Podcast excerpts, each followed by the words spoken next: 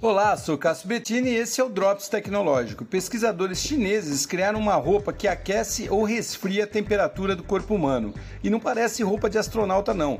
É parecida com uma roupa comum, inclusive.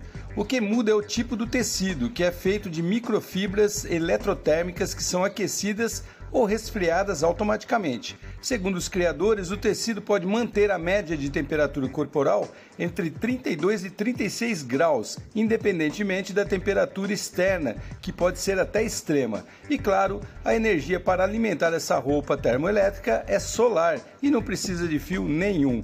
Tá aí uma ideia genial, uma espécie de ar condicionado pessoal, bem bacana, né? Sou o Cássio Bettini compartilhando temas sobre tecnologia, inovação e comportamento. Até o próximo.